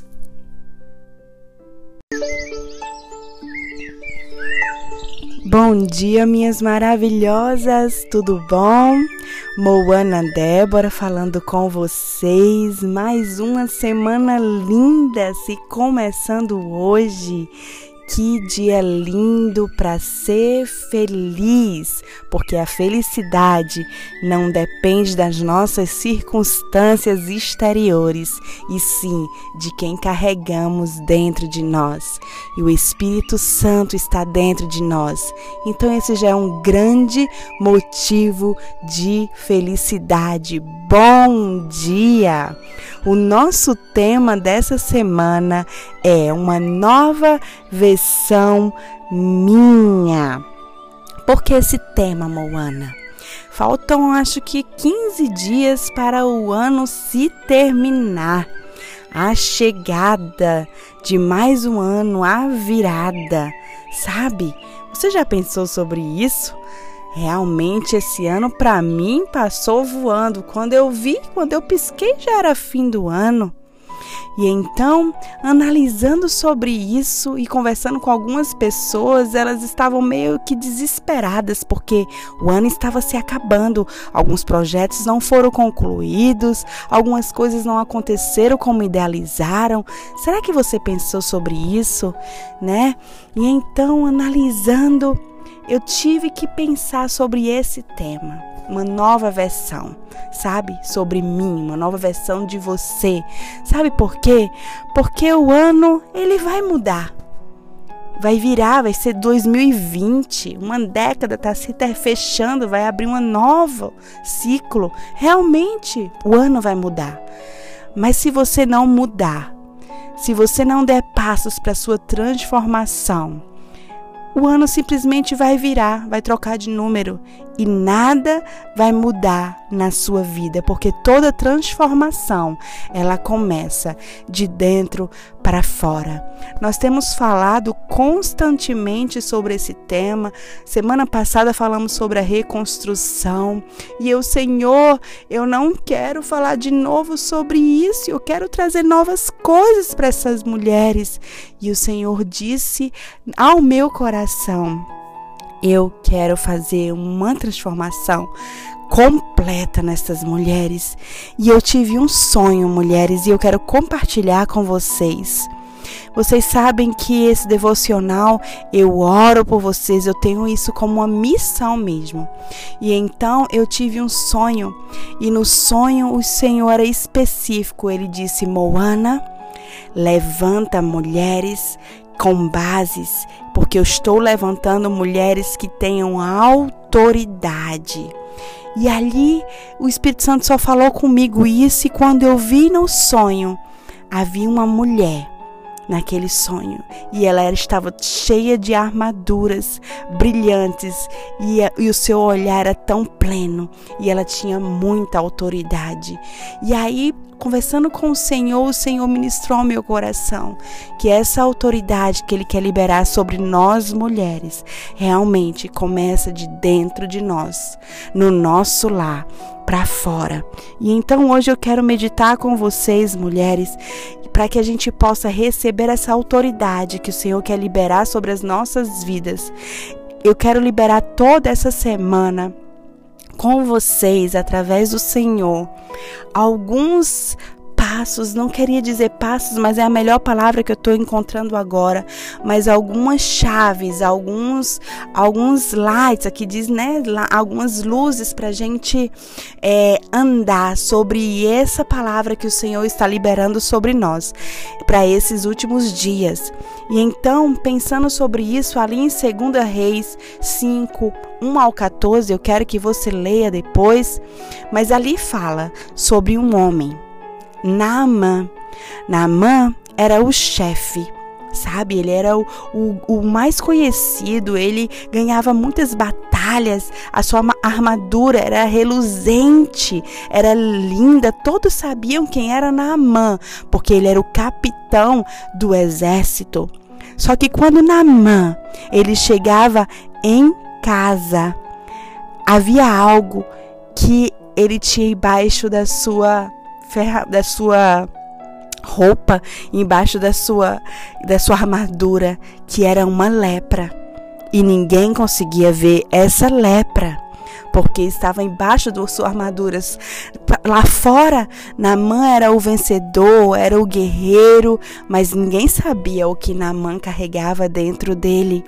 Talvez você seja como Namã, mulher. Talvez você é um sucesso em público, mas um fracasso no seu privado, você se sente assim.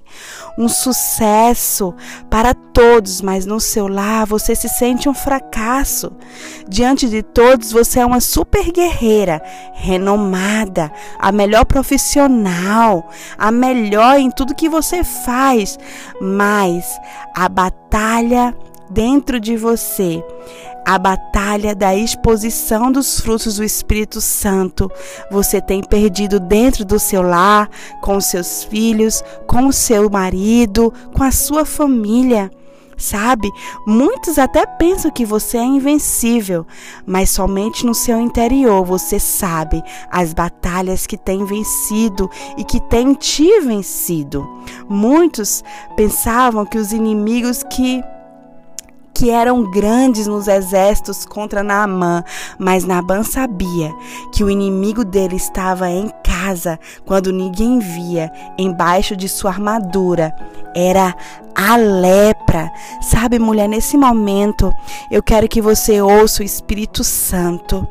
Deixa as fichas irem caindo. Ele vai te trazer à mente e ao coração algumas questões que não estão bem resolvidas relacionamentos, ocasiões, passados, pessoas, pontes quebradas, alguns assuntos que você procura nem pensar, porque dói ou porque você não quer confronto, sabe?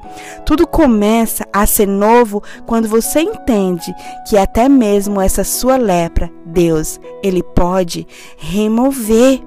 Deus, ele é um Deus de, de novo. Deus tem algo novo. O passado já foi. O próximo ano é o que temos. O presente, o hoje. E nós precisamos ser uma nova criatura, sabe? Entenda, aquela época não existia cura para a lepra. E nessa impossibilidade, Naamã foi curado. Deus pode fazer isso com você. Deus é poderoso para tirar, limpar, remover. Nesse momento, eu sei que o Espírito Santo vai trazer ao seu coração onde você tem exposto as suas lepras. Sabe, muitas vezes a gente expõe as nossas lepras em casa sabe? A gente vomita as nossas lepras, as nossas amarguras em casa, nossos filhos, o nosso marido, sabe? Em casa, quando temos que expor os frutos do Espírito Santo, é ali que nós somos pegas e caímos e erramos, e em vez de dar frutos do Espírito Santo, liberamos frutos podres. Sabe, mulher, nesse novo ano que se inicia, você vai precisar ser uma nova versão e essa nova versão vai requerer de você que você haja com os frutos do Espírito Santo. Agir com os frutos do Espírito Santo vai requerer de você muitas, mas muitas renúncias, sabe? É difícil sim agir com paciência quando você está impaciente, agir com perdão, agir com amor quando você não quer agir, mas são aí, é na sua casa, onde você deve demonstrar, em primeiro lugar, os frutos do Espírito Santo. Então, mulher, para receber essa autoridade que o Abba Pai, ele quer liberar sobre a sua vida, sobre a sua casa, sobre a sua família. Você precisa se levantar como uma árvore de bons frutos que alimenta a sua casa com bons frutos e não com frutos ruins ou podres. Então, mulher, a primeira chave para esse nosso primeiro dia é você se levantar como uma mulher que tem frutos dignos de arrependimento. É aí no seu lar, o lugar mais difícil, o lugar da simplicidade, que você precisa liberar a autoridade. Essa autoridade só vem de uma mulher que manifesta os frutos do Espírito Santo no seu lar. Que você possa receber esses frutos esta manhã, mulher, em nome de Jesus.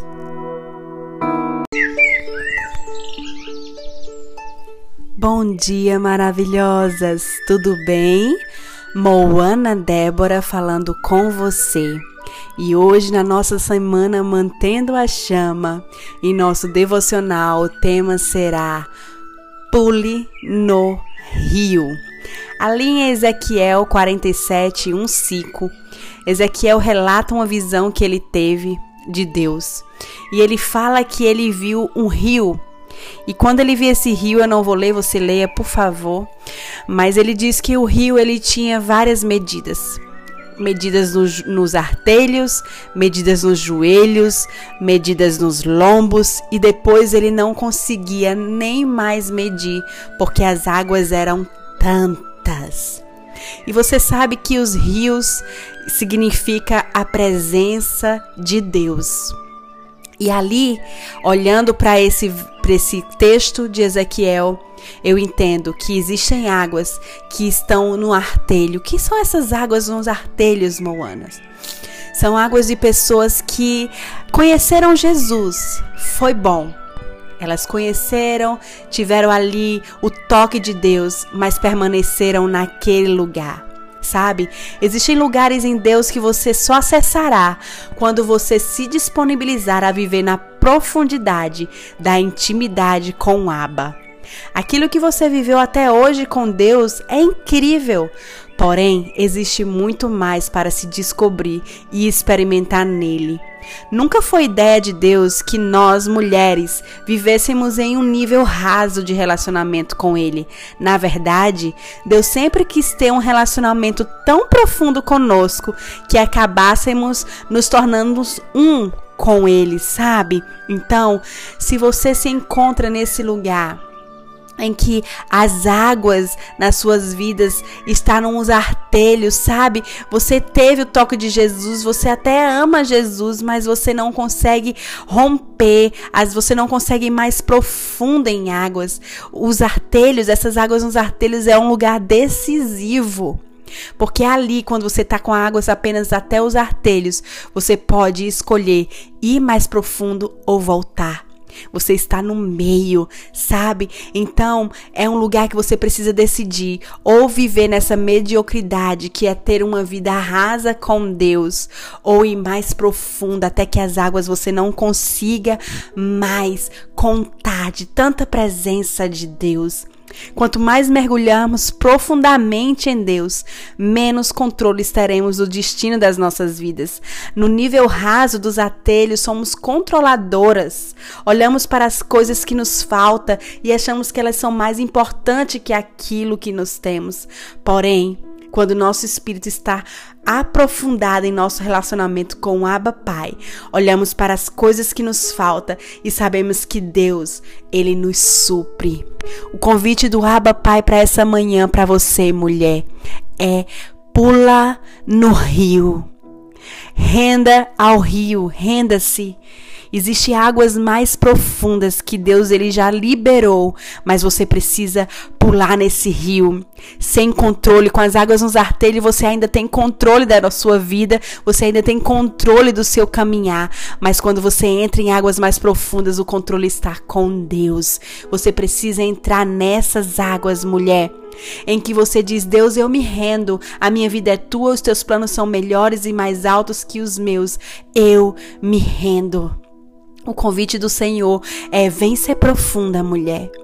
Existem segredos no lugar secreto, existem segredos na intimidade com Deus que só será revelado a você quando você buscar.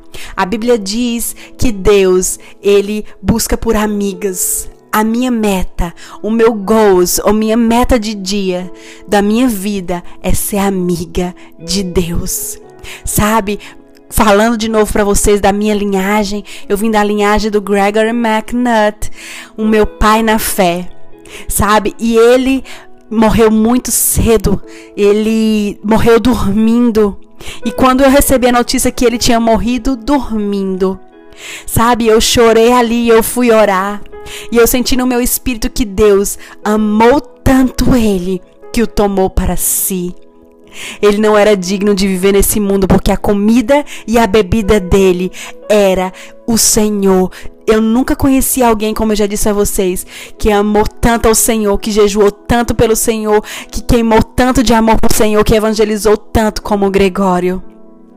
Essas são as marcas de uma pessoa que foi tocada por Deus, uma pessoa que reflete o Senhor. Deus amou tanto ele que tomou para si.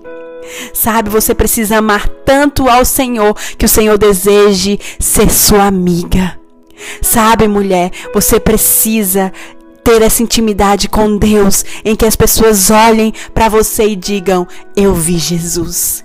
O melhor elogio que eu posso sentir, que eu posso receber hoje, não é nem como você tá magra, como nós mulheres gostamos de ouvir, mas é: Eu vejo Jesus na sua vida sabe?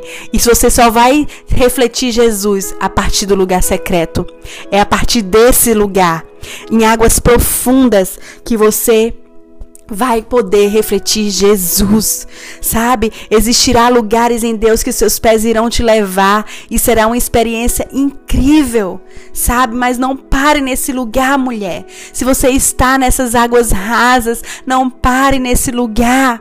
Existe algo mais te esperando e chamando para níveis mais profundos.